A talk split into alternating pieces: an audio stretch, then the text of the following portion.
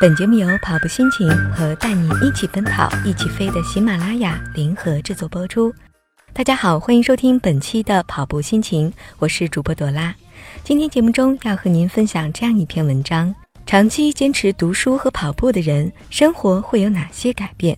要么跑步，要么读书，身体和灵魂必须有一个在路上。如果你觉得现在生活的很不爽，那么你肯定既没有读书，也没有跑步。明知道跑步对身体好，还是懒在床上；明知道读书能改变气质，还是不愿静心。从此刻起，做出改变吧。读书的改变，第一，提升你的脑力。持续的脑力锻炼可以减缓大脑的衰退速度，不会失去活力。同身体里的其他肌肉一样，也是用进废退。第二，可以缓解压力，在工作时。人际关系中，日常生活里给你的压力，只要潜心于阅读，就可以一扫而光。第三点，增长知识，丰富头脑。你读的书会丰富你的头脑，书到用时方恨少。也许什么时候就可以用得上，机会总是给有准备的人。第四点，扩充你的语汇。阅读中遇到的词语会不知不觉地成为你的日常词汇的一部分，会让你显得更加的谈吐不凡。第五点，提高记忆力。读书的过程中有一大堆要记住的信息，每一段新的记忆都会形成一个新的突触，也就是大脑通路，帮助你唤起短期的记忆，稳定你的情绪，是不是很酷？第六点，增强分析思考的能力。在阅读的过程中，能够形成批判性的思维，提升分析事物的能力。第七点，注意力显著提升。在这个为网络痴狂的年代，注意力在我们进行多任务的时候就已经被分往太多个不同的地方。注意力不足过动症的表现会提高压力水平，降低工作能力。阅读时，你所有的注意力都集中文字当中。很快你会惊讶地发现，在工作中你的注意力也变得更加集中了。第八点，写作能力大大增强。阅读别人精心写就的文字，对一个人的写作能力有很大的提升。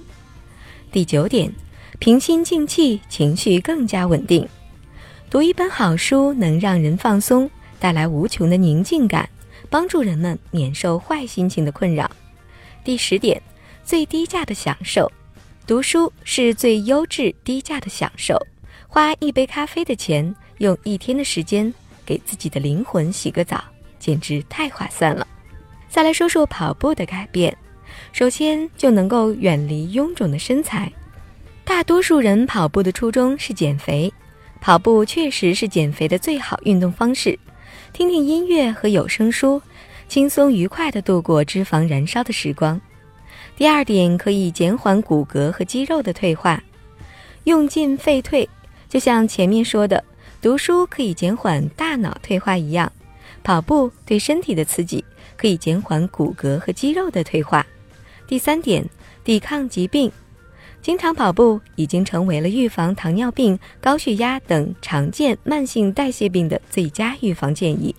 第四点，可以大幅的提高你的身体机能，减少胆固醇在血液凝块的风险，激活你整个肺部，增加弹性，还能够增强身体的免疫力。第五点，让你更加自信。所有运动都能够增强人的自信心，跑步也不例外。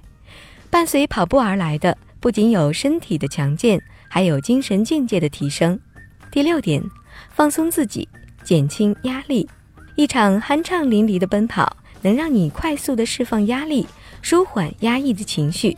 所以，如果你最近觉得不爽，就去跑步和读书吧。第七点，体验跑步者的高潮感。刚开始跑步是痛苦的，坚持下去，过了某个临界点，你会产生一种非常爽的感觉，这种就叫做跑步者高潮。经常产生这种体验的人，每天的情绪都会很高涨。好的，本期节目就是这些，感谢您的关注和收听，我是朵拉，我们下期再会。